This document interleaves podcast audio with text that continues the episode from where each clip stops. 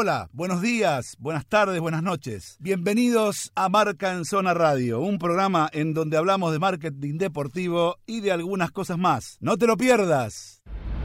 Auspicia Marca en Zona McDonald's. OnFit, gimnasio low cost. Hablando, digamos, en el ambiente del tema de la reducción de dinero, de los jugadores, de los millones que se pierden, millones por acá, millones por allá y el problema que yo veo en este, en este tema es que en realidad para el establishment del fútbol, el establishment del fútbol, ¿quién lo conforma?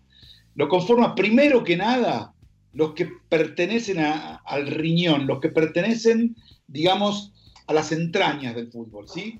Eh, digamos, el corazón, que son jugadores, eh, entrenadores, digamos, todos esos son los que, los que eh, pertenecen al corazón del fútbol. Pero después el establishment tiene otros órganos y, ahí aparece la gente, aparece la industria, aparece la comunicación, aparecen las diferentes activaciones y un montón de cosas.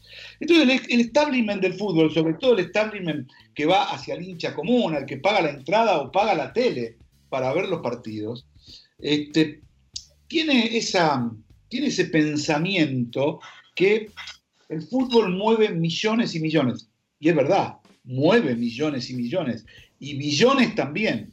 Este, eh, y, en, su, en su mente está que la mayoría de los que practican ese deporte, que, los, que son los que ve por la tele o los que escucha eh, o los que ven los medios, son tipos que son hiper eh, y recontra millonarios. ¿sí?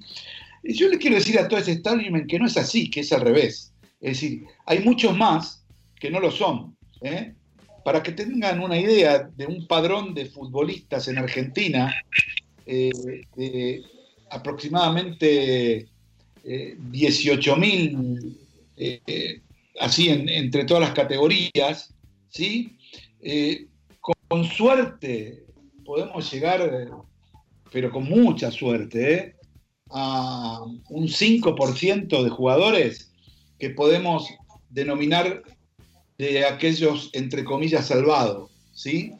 Todos los demás son laburantes, laburantes de, la pelota, el entrenamiento y el fútbol, laburantes, ¿sí?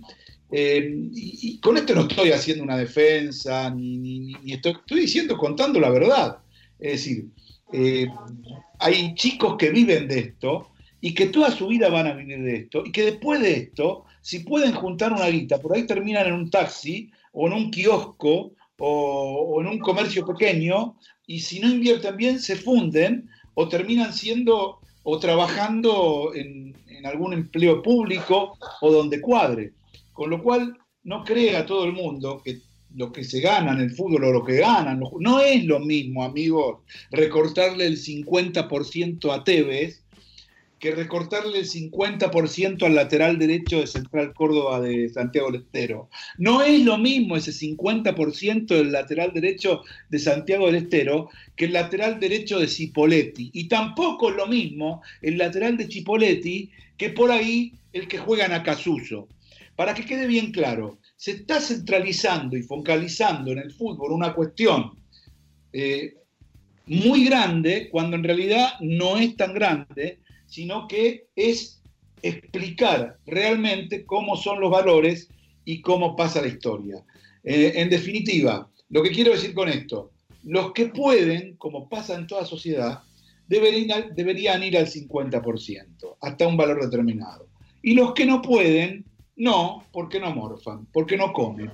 Y en definitiva, son los que le dan de comer a un montón de gente como nosotros, que pulula alrededor de esto y que puede ganar un dinero este, a veces aceptable y a veces muy aceptable por todo lo que hacen en el campo de juego.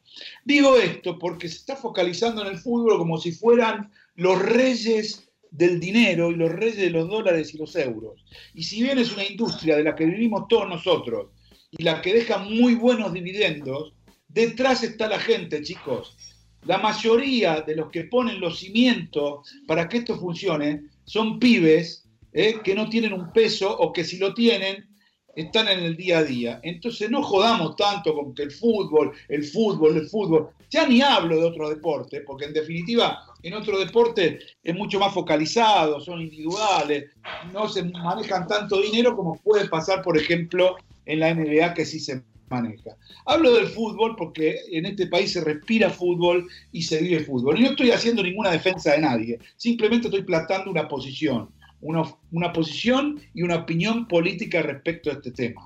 ¿sí? A mí me gustaría que se fijen más este, en otro tipo de sectores de la sociedad que en este, que están haciendo un foco como si fuese lo más importante de, los espectáculos deportivos, lo más importante de todos eh, los medios de comunicación, si van a bajar o no van a bajar los sueldos del fútbol, eh, porque yo pregunto lo siguiente, ¿no? Este, ¿Alguien hizo algún relevamiento en toda la región a ver cuántos clubes de fútbol del mundo, eh, del mundo, eh, han puesto sus instalaciones como acá para prevenir la posibilidad de que se llene una pandemia? ¿Conocen? No, no conocen. ¿Saben por qué? Porque no hay. Porque no hay. ¿sí? Pregunten a ver si este, el Inter ha puesto plata, pero no ha puesto sus instalaciones con camas. ¿eh? tampoco la Lazio, tampoco eh, la Roma fue y repartió los kits para, los viejitos, pero las instalaciones no, ¿eh? Tampoco eh, los equipos de Estados Unidos, tampoco los equipos de México, que algunos están entrenando, eh, y lo sé porque acabo de hablar con jugadores de México, ¿entendés? Entonces digo, cuidado, no confundamos las cosas, porque acá confundimos todo rápido, ¿sí? Que los dirigentes de fútbol no tengan, digamos, el mejor de los... Este, de los conceptos, cierto. Que no tengan por ahí la mejor administración, cierto.